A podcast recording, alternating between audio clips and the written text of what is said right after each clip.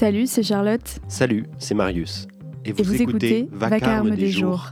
Un podcast pour parler de la société depuis la société, lui redonner des contours humains et entrer en politique par le récit de nos intimes. Dans nos chroniques du jeudi, on vous parle d'actualité autrement, avec les mots, la culture, le rire, les liens, la discussion, la confrontation, la poésie. Notre but Faire vivre notre temps. Et reprendre le pouvoir sur nos destins communs en les racontant. Salut les copains. Salut Eh ben, on espère que vous allez bien en ce réel début d'hiver. On dirait que ça marque, j'en parle tout le temps. C'est vrai que t'en parles tout le temps. Et encore, vous n'avez pas vu la chronique qui arrive. Euh, ben, vous écoutez quand même l'épisode 4 de Vacarme des jours. Bienvenue, bienvenue Charlotte. Ouais, merci. C'est le début d'épisode le plus pourri de l'histoire de Vacarme des jours, je crois. On peut refaire si tu veux. En même temps, c'est drôle, comme d'hab. Bon. Sommes-nous prêts? Les amis, juste euh, petit aparté avant de commencer cet épisode, vous l'aurez sûrement remarqué, on n'a pas les mêmes sons, Marius et moi. Coucou. Pour la simple et bonne raison que Marius travaille, que moi aussi, et qu'on a tendance à bouger euh, dans nos différentes activités. Et euh, pour la première fois, du coup, on teste un enregistrement à distance. Voilà, on, fera tout ce qu'il faut pour vous rendre la meilleure qualité de son possible, mais... Soyez prévenus. Quoi de neuf? Eh ben, on est en décembre, et pour tous ceux qui le fêtent, c'est bientôt Noël. La fin de l'année est une de ces périodes à l'ambiance bien particulière, si marquée qu'on sent le mois de décembre dans nos corps. Pour moi, c'est la chaleur de l'intérieur alors que le froid commence à piquer, la nuit qui mange complètement les fins de journée, les retrouvailles avec la famille et surtout les cadeaux. Bon, euh, pour d'autres, c'est peut-être la galère du coup que représente l'allumage désormais obligatoire du chauffage, voir la crainte de tomber malade et de ne pas pouvoir guérir à force de vivre dans le froid. Gardons-les dans un coin de notre tête, eux et tout ce qu'on fait pour eux dans notre si riche pays. Mais bon, je vous parle quand même de moi, alors je reviens à mon confort bourgeois. Les cadeaux de Noël, quoi. À 24 ans, je continue à vouloir redevenir enfant à l'approche des fêtes, même si je sais bien que je n'aurai jamais vraiment le même émerveillement qu'en 2003 année où le Père Noël avait déposé devant la porte de notre appartement une pile de cadeaux monumentale du fait de tous les membres de la famille présents, et où j'avais failli tomber à la renverse en ouvrant avant de me précipiter dans le couloir, espérant apercevoir un bout de manteau rouge disparaître. Tous ces cadeaux, il y avait plein d'emballages de toutes les couleurs, et dans les emballages, ben dans les emballages il y avait plein de jouets trop cool, comme par exemple, enfin des trucs de gosse quoi, et pour les adultes, des trucs d'adultes. En fait, je me souviens hyper bien du tas de cadeaux, mais pas du tout de ce qu'ils contenaient. Je suis en train de me dire que ça devait être en grande majorité des objets qui ont servi quelques fois avant d'être délaissés quelque part. Oula, mais c'est pas très reluisant tout ça en fait. Ça fait même carrément société de consommation, comme on aime bien le dire en ce moment. Enfin, je sais pas pourquoi je dis société d'ailleurs, vu que je parle de ma famille. Oui, tiens, pourquoi je dis société en fait? Ça veut dire quoi ça, société de consommation? Moi, je dirais qu'en gros, ça veut dire qu'on a tous tendance à beaucoup consommer de choses, un peu dans l'excès, quoi. Mais c'est vrai, ça? Tenez, par exemple, celui qui pense plus au prix du chauffage qu'au cadeau de Noël, il fait partie de la société de consommation, lui? Bon, ok. Peut-être que les très pauvres n'ont pas moyen de consommer vraiment, mais c'est plus une tendance, du coup, c'est ça? Oui, mais alors, est-ce que Jeff Bezos, qui possède des dizaines de baraques et au moins le double de bagnoles, consomme autant que mon boulanger, payé autour de 2300 euros comme la majorité de ses confrères? Non mais c'est important, vu que société de consommation, c'est très flou en fait, et ça englobe tout le monde. Là, je suis en train de me dire que mon boulanger, ben il n'a pas vraiment moyen de consommer tant que ça, même avec son salaire un minimum confortable. Je pourrais même dire qu'en fait, lui, et une grosse majorité des travailleurs d'ailleurs, produisent plus qu'ils ne consomment. À commencer par le mec qui peut pas se payer le chauffage à fond. Hein, lui, il doit tellement consommer peu que, quel que soit le travail qu'il fournit au jour le jour, il crée sûrement plus de valeur qu'il n'en consomme. Mais c'est un peu dommage du coup, que société de consommation, ça englobe tout le monde comme ça. Parce que tout le monde en fait. C'est surtout la majorité des gens, c'est-à-dire les gens normaux qui gagnent leur vie normalement et ça les décrit un peu comme des gloutons qu'ils ne sont objectivement pas. D'intuition comme ça, je suis en train de me dire qu'en fait, il y a beaucoup de gens qui produisent plus qu'ils ne consomment et que ce sont eux que l'on met dans le terme société de consommation, alors que ceux qui consomment plus qu'ils ne produisent sont assez peu et échappent de par leur petit nombre aux termes généraux qui qualifient la masse. une petite minorité qui s'engraisse au prix du travail des autres tout en les taxant de gloutons, donc. Pas mal comme inversion de sens. En même temps, on pourrait me dire que mon boulanger consommerait sûrement autant que Jeff Bezos s'il avait son pognon. Du coup, c'est vrai finalement pour la société de consommation? Mais pourquoi alors? D'où ça vient que mon boulanger, ben, il aimerait peut-être bien se payer des tas de voitures? Pourquoi on cherche à accumuler comme ça? Bon, on pourrait dire que l'homme a toujours cherché à améliorer son confort, c'est vrai. Mais là, on n'est plus dans de l'amélioration. Là, c'est carrément démesuré. Alors d'où elle sort cette démesure? Moi, je pense qu'en fait, le système dans lequel on est, je crois qu'il y en a qui disent capitalisme, nous influence beaucoup culturellement. Et là, bah, dans la doctrine de ce fameux capitalisme, il n'y a pas de mesure, puisque la règle principale, c'est l'accumulation. Et au fil des générations, on se met à ne plus y réfléchir. Ça nous paraît normal de chercher sans cesse à accumuler. Ça nous paraît naturel, alors qu'en fait, c'est une doctrine. Et c'est dommage, parce que du coup, on se met à souffrir de ne pas avoir plus que ce qu'on a. À partir du moment où le mode de vie de base devient l'accumulation de choses, on a l'impression de ne plus bien vivre si on n'accumule pas. Bien pratique pour le capitalisme au passage, vu que lui ce qu'il veut, c'est nous vendre tous ces trucs pour se faire un max d'argent. Alors du coup, voilà ce que je me demande. Qu'est-ce que ça ferait d'essayer en grande partie de se contenter de ce dont on a besoin? Attention, hein, je dis pas ça pour culpabiliser qui que ce soit. Et je peux être le premier à m'acheter un manteau parce que je le trouve beau alors que j'ai pas froid. Chacun fait comme il peut, comme il veut même. Mais je me dis que ça pourrait être pas mal de plus souvent se poser cette question. Parce qu'en plus de diminuer notre souffrance liée au manque, ça nous ferait peut-être moins consommer, donc moins produire aussi. Et au final, c'est bien la production démesurée de tout qui défonce notre environnement et oppresse les travailleurs pour faire toujours plus de rentabilité. C'est fini. Amen. t'es d'accord avec moi ou t'es pas d'accord avec moi? Je suis, je suis d'accord avec toi et ça me fait marrer parce que on n'a pas fait exprès, mais on enregistre aujourd'hui qui est le jour du Black Friday. le jour vrai. de la consommation par excellence. Et ouais, ça me fait penser à, à ce truc-là qui. euh, Enfin, je vois des pubs, j'ai vu des pubs aujourd'hui et les, les gens qui, sont, qui font les tenants et les aboutissants de, de cette doctrine, comme tu l'as appelée, et ben maintenant ils remarquent qu'ils sont un peu dans la sauce, quoi. Et ils commencent à faire des Black Friday écolo, euh, des Black Friday. Ah ouais Des Black Friday, tu as des billets de, d'avion à, à 2 euros. Euh, mais bon, on planque des arbres en Ouganda, donc ça va, tu vois. et, et en étant euh, plus sérieuse, euh, je trouve que euh, cet aspect de doctrine, ben, il interroge quand même vachement euh, culturellement parce que Mm. bah, les mots que je vais utiliser, ils sont forts et ils sont sûrement mal. Je ne sais pas si c'est les bons, mais juste pour donner de l'écho à tout ça, moi je trouve que toute cette société qui fonctionne énormément par la pub, maintenant on a beaucoup de choses gratuites, mais Mm. comme on dit, quand quelque chose est gratuit, c'est que le produit c'est toi. Euh, et du coup, chaque chose, on la, on la paye via la pub qu'on regarde. Et en fait, euh, on s'en rend pas trop compte que c'est omniprésent la pub et qu'on passe pas une seule journée sans l'avoir sous les yeux. Et pour moi, c'est une forme d'endoctrinement en fait. Enfin, c'est une forme de, Ouais, tu vois, c'est ça dérive du mot doctrine, mais pour moi, c'est de l'endoctrinement. C'est c'est presque de la, la propagande. Et c'est une, enfin, pour moi, la- la- cette société de consommation, c'est une forme quelque part de totalitarisme euh, déguisé, tu vois, enfin de quelque chose de, gigantesque et d'invisible qui, influence nos manières de penser, nos manières de voir le monde, etc., euh, insidieusement et qui, est dangereux. Enfin, il y a des vies en jeu en réalité. Enfin, c'est pas, c'est pas, pas trop de dire ça. Donc, euh, je trouve que voilà, ça interroge quand même. Je sais plus trop où, mais c'est vrai que j'ai déjà entendu en plus cette expression de totalitarisme marchand. Ouais. Enfin, je sais pas si c'est exactement ça là, mais Mm, C'est surtout qu'on, ouais, c'est, plus politique dans le sens pour un État, tu vois. Mais en fait, c'est, pour les intérêts des, des gens qui dirigent le monde. Maintenant, c'est plus euh, les États, c'est les entreprises, c'est, c'est la bourse, les, les, enfin, les courbes financières, etc.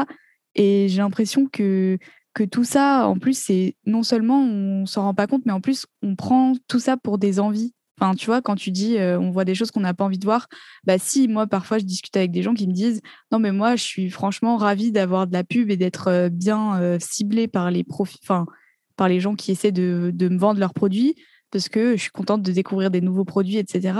Et au final, ils façonnent le fait qu'on soit content de voir euh, de la pub. euh, Enfin, ils façonnent nos désirs à force de nous montrer, de taper dans les bons. Puis même au-delà de ça, maintenant, je, moi, je, enfin, il y a- je crois qu'il y a des trucs de, de- d'influencer le, le comportement. Enfin bref, je sais pas si c'est, c'est peut-être un sujet un peu trop précis qu'on- pour, pour en parler maintenant, mais euh, de micro-targeting, tout ça, pour ceux que ça intéresse, voilà, on pourra regarder sur Internet.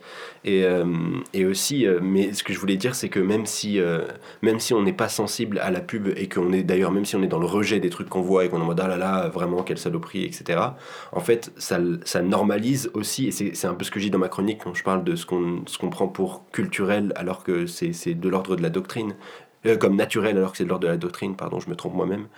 Euh, c'est, ça en fait, le fait d'avoir des pubs partout, de parler tout le temps d'achat, de etc. machin, ça normalise complètement, y compris pour ceux qui sont dans le rejet, et donc ça devient la base absolue et normale euh, de toute chose quoi. Et on, enfin voilà, le, c'est un peu comme la meilleure dictature, c'est celle où les gens euh, qui sont dedans ne savent pas qu'ils sont en dictature. Alors peut-être que c'est des mots trop forts et tout, bien sûr, Oui, mais, à titre d'exemple, je trouve ça pertinent. quoi. Oui, c'est intéressant en tout cas d'ouvrir la réflexion en la poussant à l'extrême, en parlant de dictature, de Voilà, totalitarisme, etc. exactement. mais juste euh, parce que comme ça, ça nous amène à réfléchir aussi à ces structures de pensée. Ouais, c'était juste pour rebondir que en effet, même quand on est dans le rejet de la pub, on se rend compte que ça. Enfin, moi, c'est souvent que, par exemple, j'ai vu une pub et genre des jours après, je vais voir le produit dans le supermarché et je vais avoir la musique de la pub dans la tête.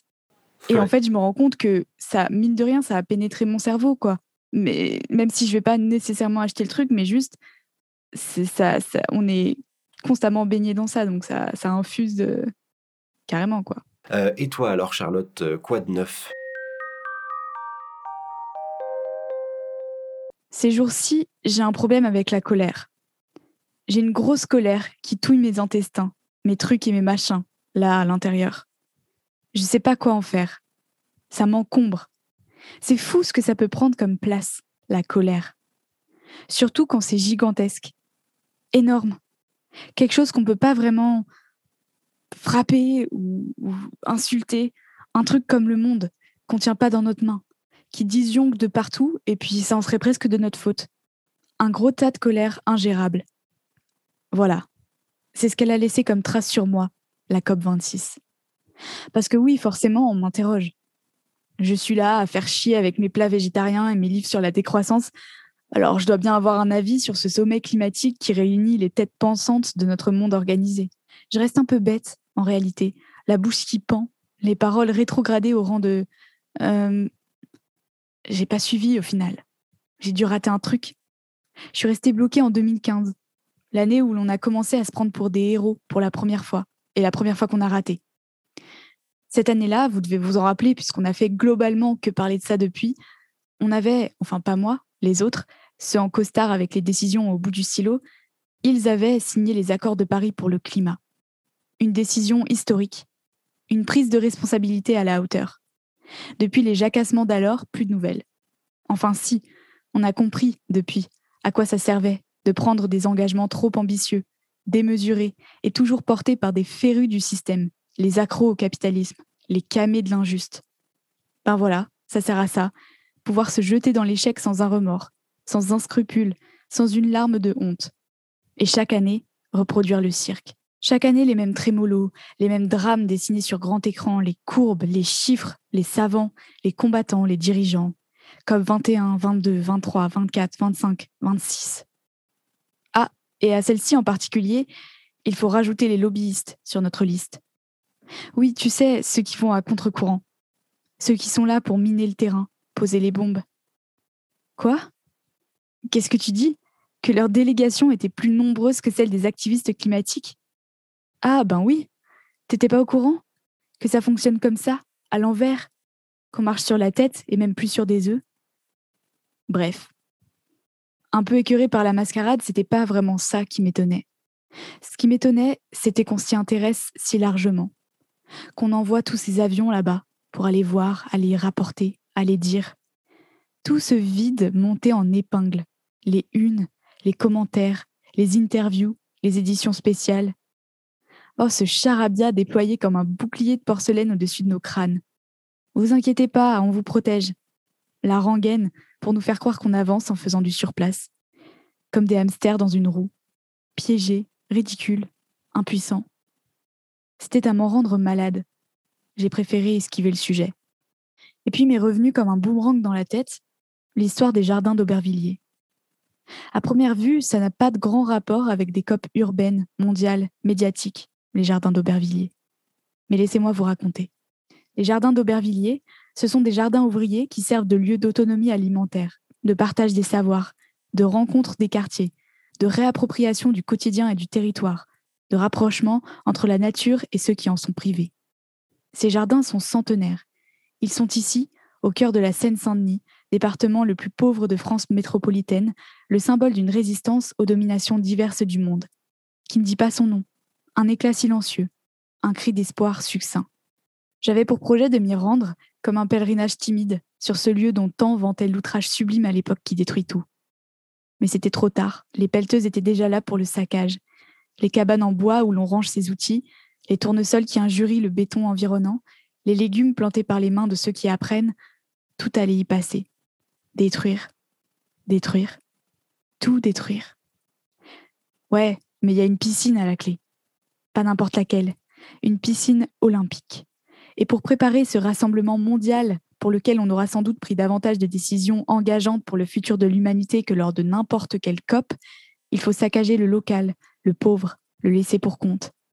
Il faut assourdir les territoires de global, précariser, laisser pour compte. Après ne s'être visiblement pas ému de la destruction des potagers pour construire le béton des pays riches qui n'en ont pas grand-chose à faire, les délégations de politique françaises sont allées poser sur les tapis rouges de l'indécence. L'indécence tellement grosse qu'on ne la voit même plus. On a trop l'habitude qu'elle se colle dans le paysage. Il y a une colère qui gronde en moi après tout ça. Il y a une colère qui racle le fond de ma gorge et j'en peux plus de tousser sans réussir à l'expulser. Vous savez, ça fait comme un amas de glaire qui sert à rien, qui agace, mais qui étouffe aussi, à petit feu. Pour m'en sortir, je relocalise mes émotions. Qu'ai-je à faire là-bas, à cette COP où plus de 400 jets privés sont venus déposer les Jeff Bezos et autres guignols climatiques pour parler encore des mêmes choses, être dénoncés toujours par les mêmes et en arriver toujours au même point. Les COP et autres poubelles événementielles ne sont importantes que parce que quelque chose en nous en attend encore quelque chose. Les guettes sont de l'actualité que nous créons par nos attentes. Mais il est temps de nous concentrer. Nous avons été trop distraits des choses qui comptent. Nous avons oublié de parler des jardins d'Aubervilliers. Chronique fortement engagée ce soir. Moi, ce que je note, c'est que euh, on parle tous les deux de Jeff Bezos, quoi. Donc bon, maintenant, on sait qui est le coupable le call-out de Jeff Bezos. Moi, j'avoue qu'il s'en est pris un peu plein la tronche ce soir, mais bon. Je, je vais pas m'attarder là-dessus parce qu'en fait, c'est le truc dont on est tous au courant et on est tous. Enfin, en tout cas, beaucoup sont d'accord avec ça, mais c'est vrai que c'est toujours incroyable de voir à quel point c'est du foutage de gueule les copes. Je veux dire, enfin, moi, ça continue de, de, de fonctionner euh, pour me surprendre, quoi. Euh, le point auquel la différence entre ce qui se passe et, la crise enfin la crise actuelle quoi. Mm. euh, et, et, la blague absolue que c'est mais je veux dire ça pourrait être un film de Terry Gilliam quoi. Enfin de, de ça pourrait c'est dingue quoi. J'ai pas la ref cinématographique euh, mais, mais oui ça pourrait être c'est presque l'humour absurde quoi. Ouais ouais ouais. Non mais je suis d'accord. Et juste pour pour être un peu factuel pour info, euh, lors des accords euh, de Paris pour le climat, les décideurs s'étaient accordés à limiter, à prendre des engagements euh, non contraignants, bien sûr, pour limiter le réchauffement climatique à 1,5 degré au-dessus des températures pré-industrielles. On ne pouvait pas passer au-dessus de ça, on s'engageait à ne pas passer au-dessus de ça. Les engagements qui ont été pris à la COP 26, donc il y a eu six ans entre les deux COP, ils se sont engagés à limiter à 2,7 degrés au-dessus des températures pré-industrielles. Donc en fait, juste, c'est une immense farce. C'est une immense farce. Et, ce, que, ce qui me, ce qui me, ce qui m'étonne, tu vois, c'est l'intérêt médiatique autour de ce truc, alors que juste, c'est, c'est, c'est, même plus du foutage de gueule, c'est genre inintéressant au possible. Enfin, mm. et, et, le nombre d'activistes qui vont et qui dénoncent et qui, je, je vois même plus l'intérêt d'accorder enfin euh, de l'importance à ces trucs-là, quoi. je suis d'accord avec toi. De toute façon, je pense que ça, c'est un truc qui fait plutôt l'unanimité dans les milieux hein, euh, politisés. Euh, mais, mais, ce que je trouve chouette, par contre, aussi dans, dans, ta, dans ta, chronique, c'est que tu parles de la colère qui t'anime, mais, en même temps, tu parles aussi de, des jardins d'Aubervilliers ou de choses comme ça. Et je crois que c'est. Enfin, moi, en tout cas, c'est un truc qui me, qui me questionne vachement et qui me tient beaucoup à cœur en ce moment. C'est vrai qu'il y a ce truc de dire oh, les, mesures gouvernementales ne suffisent pas, c'est du foutage de gueule, etc. Mais défendre le concret ou des initiatives comme ça qui, qui permettent euh, de, de, de, de, redécouvrir un rapport à la terre pour les gens, qui permettent euh, euh, de faire de l'éducation populaire, qui permettent de renouer vraiment avec l'écologie, bah, je trouve ça hyper important. Et, euh, et, ce que je trouve très chouette aussi, et je reprends le parallèle avec la colère, c'est euh, justement de, aussi d'être dans des démarches de création et dans des démarches qui sont euh, porteuses pour nous, plus que d'être dans la plainte, parce qu'en fait, on est tellement dans un monde qui est contradictoire avec ce qu'on qu'on en attendrait que en fait on finit par être complètement en dépression en fait si on, se concentre que sur la politique en, en, général ou sur les mesures qu'on attendrait. Je veux dire peut-être facile à dire mais c'est tellement plus porteur d'être dans des initiatives quoi. Enfin je sais pas tu veux dire quelque chose là-dessus peut-être? Bah je, suis d'accord avec toi que euh, c'est pour ça que, enfin, c'est un peu le sens de ma chronique de dire euh, ces colères euh, qui sont dirigées vers des trucs, des trucs aussi gros que des sommets qui sont censés mettre tous les dirigeants de tous les pays d'accord. Pour moi, c'est c'est triste et c'est juste terrible. Et, et, pour moi, les colères qui sont porteuses, c'est en effet les colères qui vont servir à créer quelque chose et par exemple à défendre ces lieux où, où concrètement l'écologie se vit. Et, les jardins d'Aubervilliers, c'est un bon exemple. Et ça s'est passé quelque temps avant la COP, la destruction des jardins d'Aubervilliers. Mais j'ai l'impression que la colère, euh, elle était beaucoup plus productive que la colère qu'on peut ressentir euh, à la fin de la COP et tous les activistes l'ont dit, c'est nul. Mais en même temps, c'est quasi dans l'ADN de nos dirigeants de faire des trucs nuls. Donc, euh, il y a un moment où enfin, on peut plus s'étonner de ça et, j'ai l'impression que ces colères-là, voilà, c'est des sacs tout mous, quoi. Il n'y a rien. Et, et même pour rajouter juste à ce que tu disais des colères porteuses et des colères non porteuses, je pense aussi que c'est important de reconnecter à des joies porteuses. Enfin voilà, hum, bon là c'est un, jardin qui a été détruit, mais, euh, mais participer à des initiatives comme ça ou même à des choses déjà en place comme ça, etc. Et, créer en fait créer l'alternative, c'est quelque chose qui, qui, qui, nous met de la joie aussi dans notre petit cœur de militants, euh, des choses qui sont porteuses pour nous et, et, pas que dans le sens négatif, quoi, pas que dans le sens de la colère, voilà. Et je pense en plus, ça peut être beaucoup plus facile de s'engager euh, si on a envie de, de défendre ces causes-là, euh, de s'engager près de chez nous, euh, dans des territoires qui nous parlent, avec des gens qu'on connaît, plutôt que bah, de s'intéresser à la COP, d'essayer d'aller à Glasgow, trouver une chambre d'hôtel qui coûte. Enfin, c'est beaucoup plus palpable en fait aussi pour, pour s'engager. Et puis ce que j'aime bien là-dedans, c'est que ça dit nous ne voulons pas de votre système puisque nous, nous faisons autrement. Et ça dit, euh, mais ça le dit de manière positive, quoi. Ça donne l'exemple et ça ne peut que faire fructifier d'autres choses. Bon, t'es chaud, chaud, chaud pour lire, euh, pour lire mon petit billet que je t'ai confié. On va essayer. 8 heures. Réveil qui sonne. 8 h 5. Encore. Trouver le bouton rappel d'alarme. Les yeux ébouillantés par la lumière de blafarde du téléphone. Trop tard pour les refermer. Ils sont attirés machinalement par les petites pastilles rouges omnibulantes qui signalent qui t'a écrit cette nuit, qui avait des choses à te dire. Et la nuit, elle compte double. Tu es réveillé maintenant.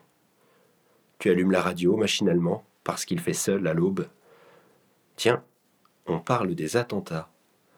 Sans te rendre compte vraiment, tu commences à te concentrer sur ce qu'ils disent, ce qui constitue habituellement le papier peint sonore de tes matins. Il va y avoir un procès. Ça s'ouvre aujourd'hui. Il y a des procès pour ces machins-là? Tu ne savais pas Ça a l'air un peu absurde, un procès.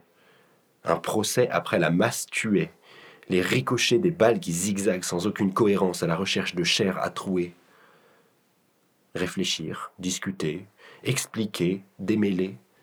Les balles qui zigzaguent. Tu frissonnes. Tu les entends presque, les balles. L'espace d'un instant, elles ont troué l'espace de l'imagination et sont venues percuter ton cerveau. Tu hausses les épaules. On s'en fiche de la radio. Mais tout de même, ça te fait drôle, un procès.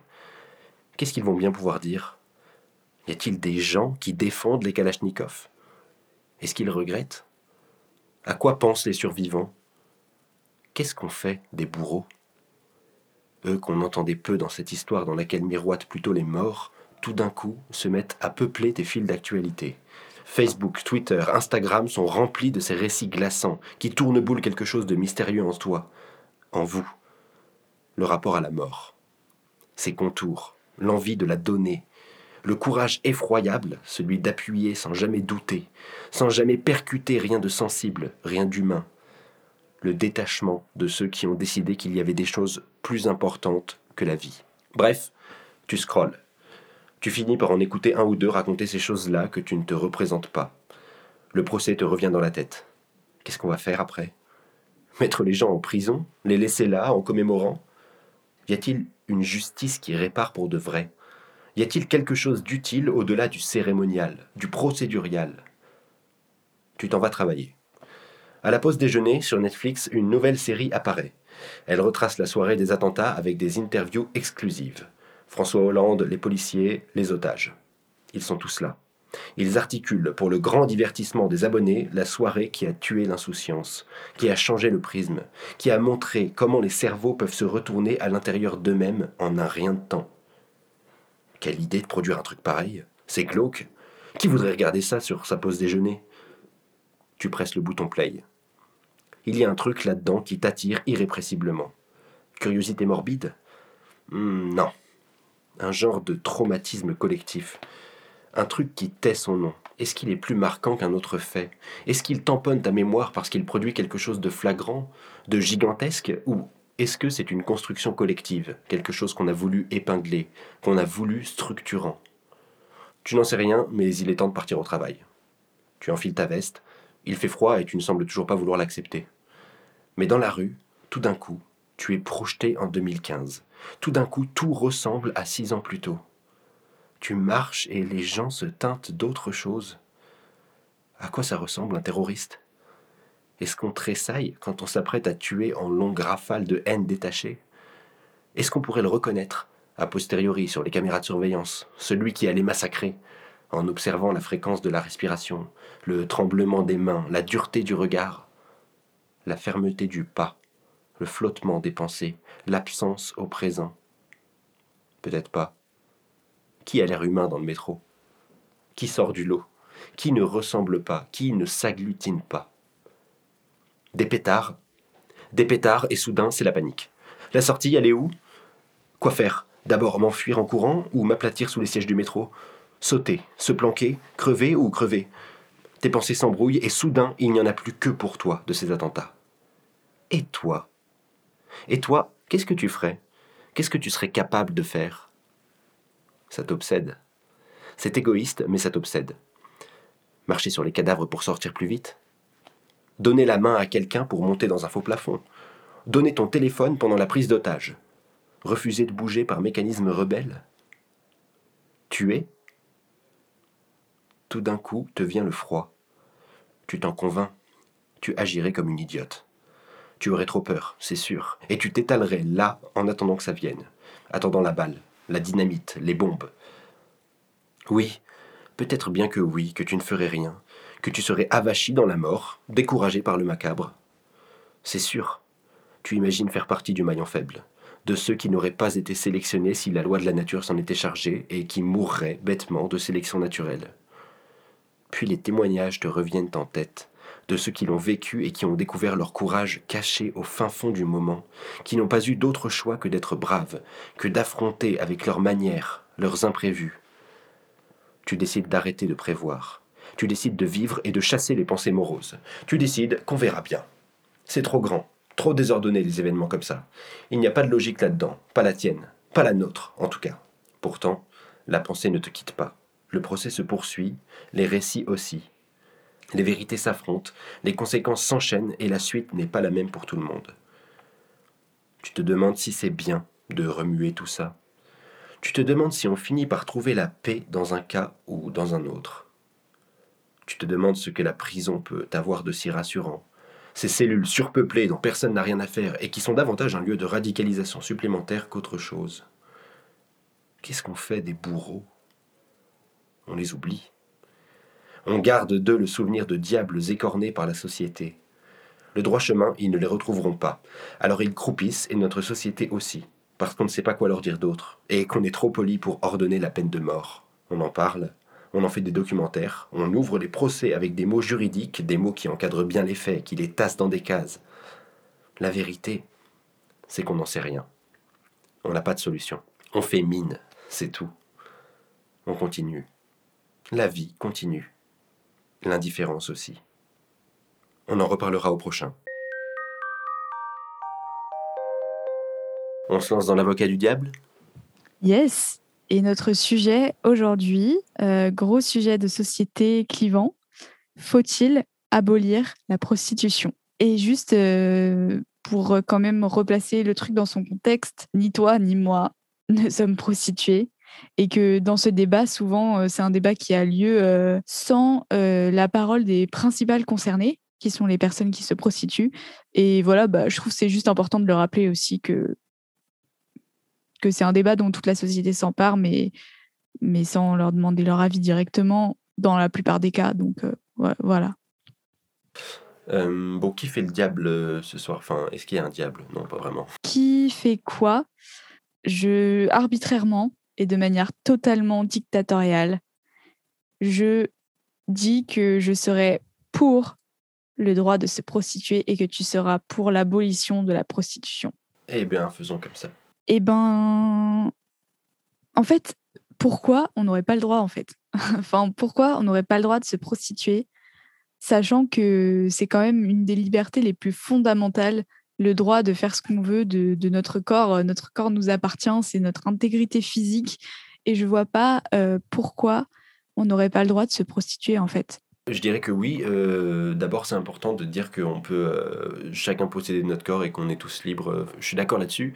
Mais simplement, dans la prostitution, il y a un truc qui entre en compte c'est euh, le fait que ça soit un rapport de marchandise et qu'on paye pour ça. Et donc, en fait, c'est une marchandisation du corps humain. C'est pas juste je fais ce que je veux avec mon corps. Non, non. C'est je le fais dans un système économique contre de l'argent. Et donc, ça veut dire qu'on se met à. On interdit la vente d'organes en France. Euh, et, bon, c'est peut-être un parallèle légèrement douteux, mais je pense que euh, on parlait tout à l'heure de, de, pénétration dans les esprits de dogmes culturels. Et ben là, par exemple, marchandiser le corps humain, je pense que ça, ça va dans un sens euh, qui est tout à fait questionnable. en fait, le problème, c'est je, on marchandise le corps humain, mais on marchandise quelle partie du, corps? On, marchandise le sexe et le sexe c'est un tabou. Parce qu'en soi on marchandise notre corps aussi quand on va au travail. Enfin je veux dire les, les, ouvriers euh, ils échangent leur force de travail euh, contre de l'argent. Et ça, ça pose pas de problème de marchandiser ses bras par exemple. D'être payé pour monter euh, des meubles dans, dans, dans, un appartement.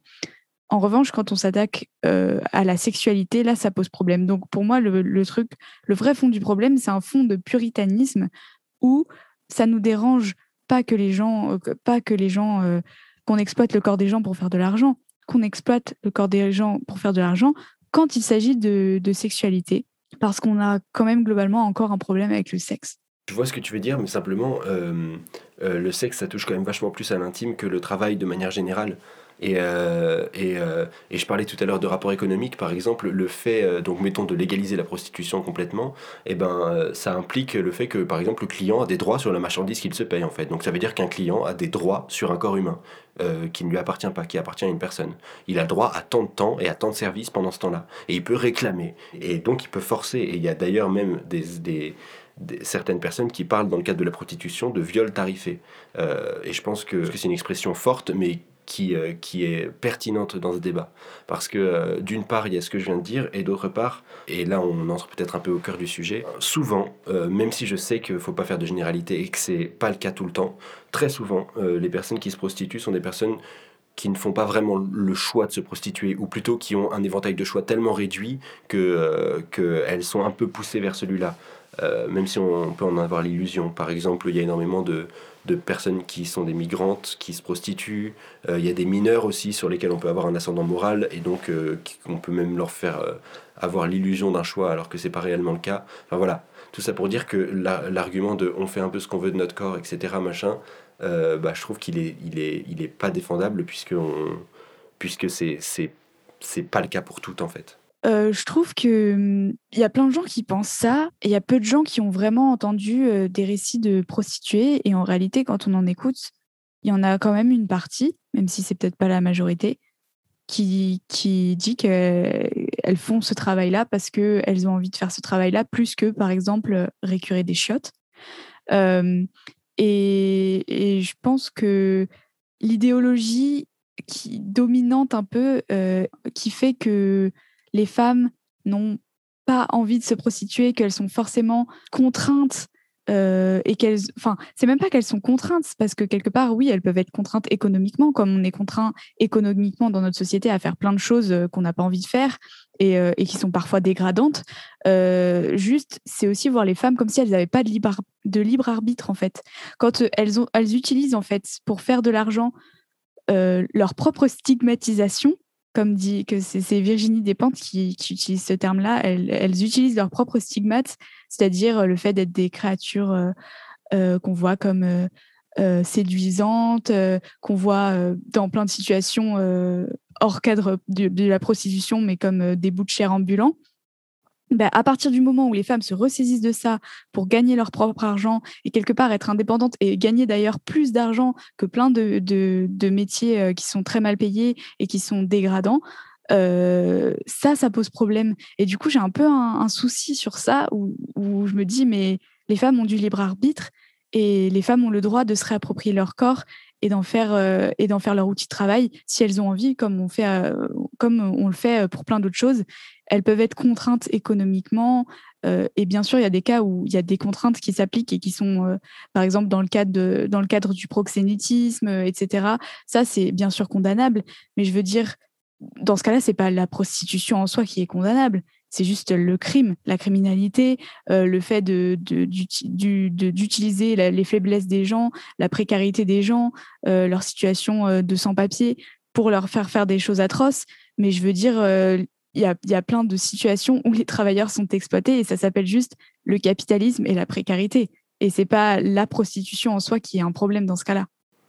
Oui, bien sûr, mais je veux dire, je, suis d'accord avec toi qu'il y a sûrement des femmes qui font le choix d'être prostituées et, et qu'il y a énormément, une grosse partie de l'argumentaire contre la prostitution qui ressort du puritanisme, etc. Tout ça.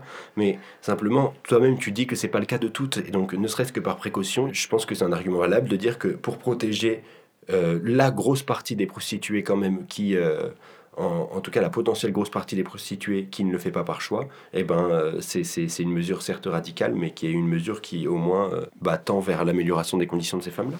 Bah, quelque part, il faudrait voir ce que ça fait quand on, quand on l'interdit et quand on l'interdit pas, parce que en fait, la prostitution, on dit souvent que c'est le plus vieux métier du monde. Et quelque part, c'est le corps et utiliser son corps, c'est la, première et la, ressource qui nous reste quand, entre guillemets, euh, on n'a plus rien si jamais on est contrainte à faire ça.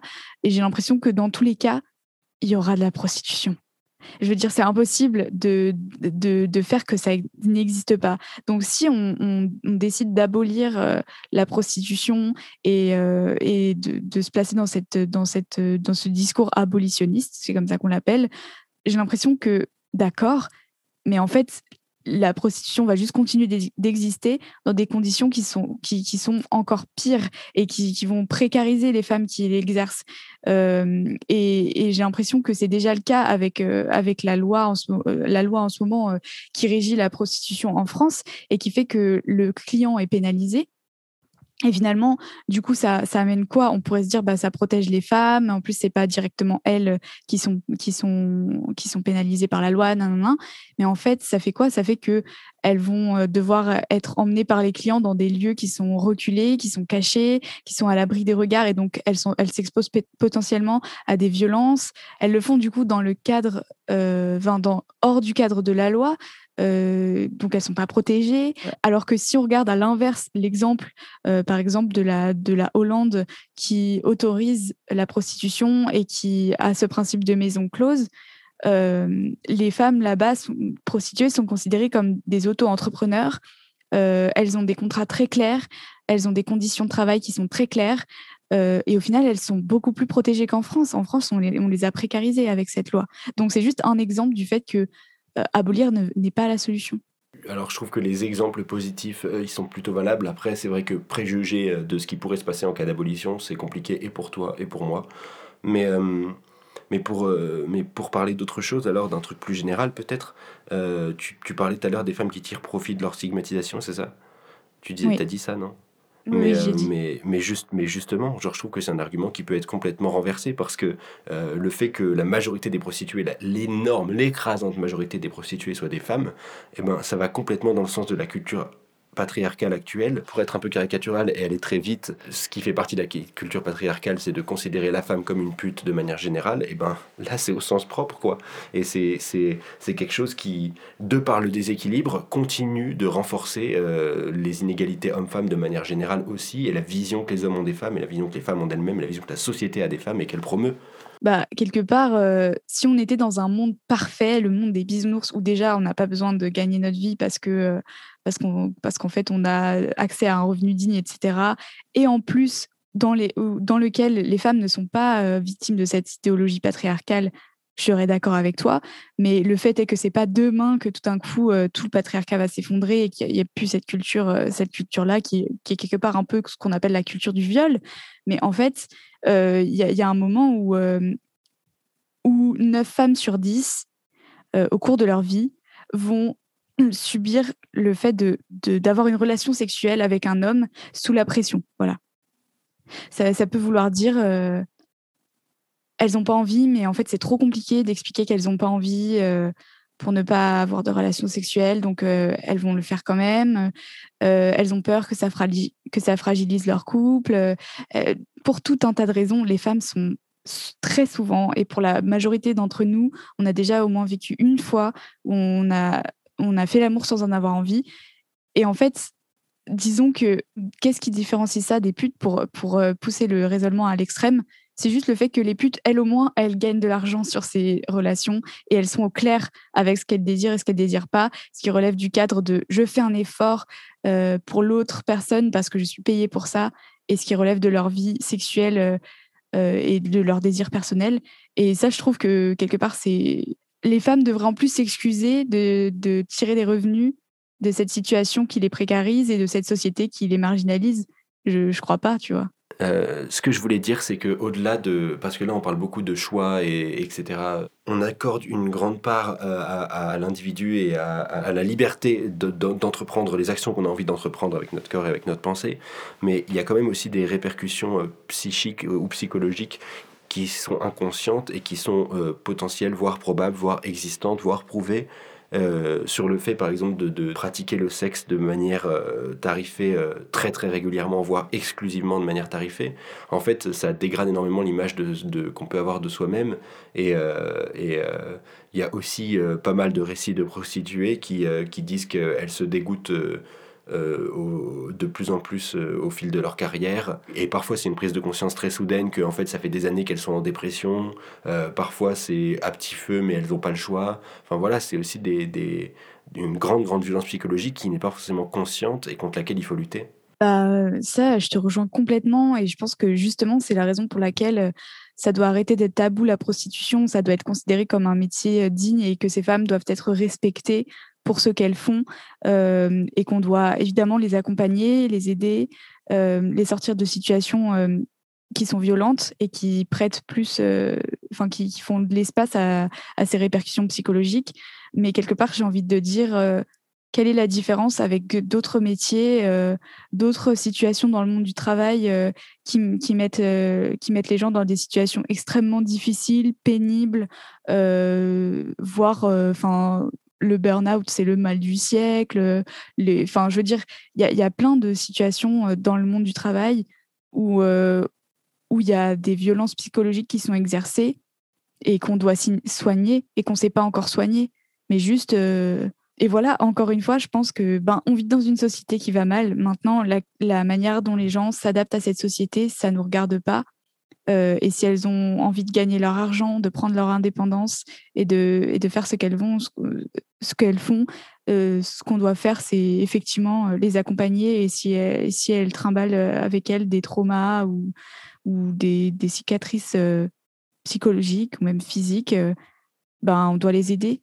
Mais, mais je trouve ça quand même un peu facile de dire qu'on euh, est dans une société qui oppresse, ce qui est, ce qui est certes vrai, mais c'est pas une raison pour euh, continuer ce genre d'oppression en disant bah oui, bah de toute façon tout le monde souffre, donc bah non, justement, essayons de réduire les souffrances, et donc euh, si ça c'est une réduction de la souffrance, bah faut prendre cette mesure. mais justement, je pense que la réduction de la souffrance, enfin la souffrance en elle-même, la racine de la souffrance, c'est pas la prostitution. Donc ça servirait à rien d'abolir la prostitution, puisque c'est ailleurs en fait. C'est dans le monde du travail et dans le fait de dépendre d'un travail pénible pour gagner sa vie et pour gagner sa croûte, quoi. C'est ça le problème, Alors, la racine du mal, si on veut. Je précise que je trouve qu'on améliore notre jeu d'acteur dans l'avocat du diable, mais mais que c'est bel et bien des prises de position qui ne sont pas forcément les nôtres. On te pardonne, et sachant qu'on écrit toujours pour l'avocat du diable, on réfléchit toujours aux arguments des deux côtés ensemble, euh, hmm. sans, sans, avoir prédéfini qui va faire quoi. Donc, euh. Déjà qu'il y a énormément de gens qui pensent que j'écris les billets que je lis, alors que, hein, c'est pas moi. Donc... je finis juste par dire que bah, c'est quand même un grand débat, un immense débat. Et pour, euh, pour faire cette chronique, on s'est inspiré je crois, enfin que je peux dire ça. Oui, ouais, c'est important de dire ça. Ouais, juste d'une ressource qui est super sur le sujet, si, si ça vous intéresse, dans laquelle, euh, un, en fait, c'est un podcast qui s'appelle Un podcast à soi, produit par Arte Radio euh, et, et, mené par Charlotte Bien-Aimée, qui est vraiment fantastique, un podcast féministe. Et juste, euh, il y a un épisode sur la prostitution et pour le coup, dans cet épisode, on a les deux côtés abolitionnistes et, et pro-prostitution qui sont portés par euh, des femmes qui sont elles-mêmes prostituées ou anciennes prostituées et donc qui ont beaucoup plus de légitimité que nous à s'exprimer sur le sujet. Et si ça vous intéresse, bref, il y a plein d'autres, euh, plein d'autres contenus, par exemple le livre La Maison de Emma Becker. Enfin bref, il y a plein de ressources sur ce sujet qui sont écrites directement par des personnes concernées vers lesquelles vous pouvez vous tourner. Et d'ailleurs, en parlant de reco, euh, on passe au reco. Eh ben, on passe au reco. Alors pour les recos, je voulais vous commencer par vous recommander un documentaire euh, qui est sur Netflix, mais vous avez le droit de le pirater, on le dira à personne, euh, qui s'appelle, euh, qui est en six épisodes et qui s'appelle Wild Wild Country. Et c'est un documentaire autour d'une d'une secte qui est née en Inde et qui s'est installée par la suite aux États-Unis. Et en fait, c'est un, documentaire qui Bon, alors c'est fait à la sauce Netflix, donc c'est un peu grand spectacle aussi. Ça, ça, se passe sur plusieurs années et il y a et bon, je spoil pas trop, mais cette secte euh, prend réellement le pouvoir euh, dans un lieu, euh, dans une ville en fait, voire dans un État aux États-Unis.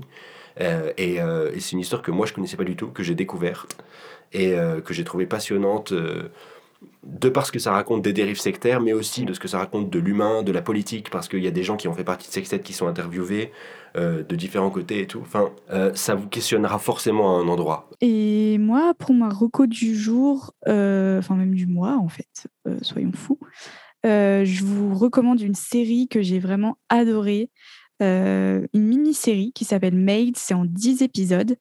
et c'est l'histoire de Alex, euh, une jeune femme qui, euh, au début de la série, euh, s'enfuit, enfin fuit son mari violent avec son bébé qui s'appelle Maddy. Et en fait, la série montre très bien les mécanismes insidieux qui, qui peuvent pousser les femmes à revenir euh, petit à petit sans s'en rendre compte dans le giron de leur agresseur. Et je trouve que c'est hyper instructif. Et, euh, et au lieu d'expliquer, ça montre. Et voilà, je vous la recommande vraiment. Elle est bon aussi sur Netflix, désolée. Euh, peut-être qu'il y a moyen de la trouver ailleurs. Mais en tout cas, c'est vraiment un super contenu. ok, et, et, moi pour ma dernière recommandation, je, voudrais vous recommander un peu de théâtre, une fois n'est pas coutume. Plus qu'une pièce, je vais en recommander plusieurs. En fait, je vais vous recommander un auteur. Euh, c'est un auteur euh, lyonnais qui s'appelle François Yin. Euh, il travaille beaucoup avec le collectif X. ils ont monté plein de pièces ensemble et qui sont d'ailleurs tout le temps en tournée dans toute la France en fait. Donc en fait je vous conseille vraiment plutôt de rechercher François Yin, Collectif X. Le nom de sa compagnie c'est l'Harmonie Communale. Pour les Lyonnais en ce moment il joue au théâtre des Célestins sa dernière pièce qui s'appelle La Peur qui traite de la pédophilie dans l'église. Euh, comme euh, l'épisode 3 de Vacarme des jours d'ailleurs. Et en fait, je vous recommande euh, d'aller voir des pièces écrites par cet auteur parce que je pense que moi, c'est les meilleures pièces de théâtre politique que j'ai jamais vues de ma vie. C'est vraiment une écriture qui interroge, une écriture qui fait, qui, débat, qui donne la parole à tout le monde. Les pièces de François, elles, elles s'inspirent souvent de faits divers. Lui, il prétend pas du tout restituer la réalité, mais n'empêche que Euh, il donne la parole à tous les partis dans, dans les faits divers qu'il traite. Donc là, en ce moment, sa dernière pièce, La peur, ça parle de la pédophilie dans l'Église. Et ben, on voit euh, des évêques qui ont défendu des prêtres pédophiles s'exprimer, mais on voit aussi des victimes. Il a fait une autre pièce qui s'appelle La crèche, qui part de cette histoire d'une encadrante à la crèche qui était arrivée voilée et ça avait pris des proportions énormes. Et donc, il donne la parole à tout le monde dans cette histoire aussi. Ce que je veux dire, c'est que c'est du théâtre qui politiquement nous interroge, nous permet de, de voir tout l'éventail d'arguments que chaque parti a dans un débat et, euh, et, en plus, c'est tout le temps joué euh, de manière hyper vive, euh, on s'ennuie pas une seconde, c'est absolument passionnant. Enfin bref, je vous le conseille vraiment. Voilà, de suivre l'actualité de cette personne, d'aller voir ce qui se passe au Théâtre des Célestins à Lyon. Et, et voilà. Littéralement, cette reco a duré 10 minutes. on peut aller dormir maintenant? À la prochaine la prochaine, ça sera en janvier 2022. On vous rappelle que si vous avez des retours, euh, si vous n'êtes pas d'accord avec nous et que vous voulez l'exprimer, eh ben, y a, vous pouvez nous écrire sur Telegram, les liens sont en description. Vous pouvez nous écrire sur les réseaux sociaux aussi, euh, Vacarme des jours a un compte Instagram, etc. Machin. Et euh, ça nous importe beaucoup euh, de pouvoir aussi discuter avec vous. Ciao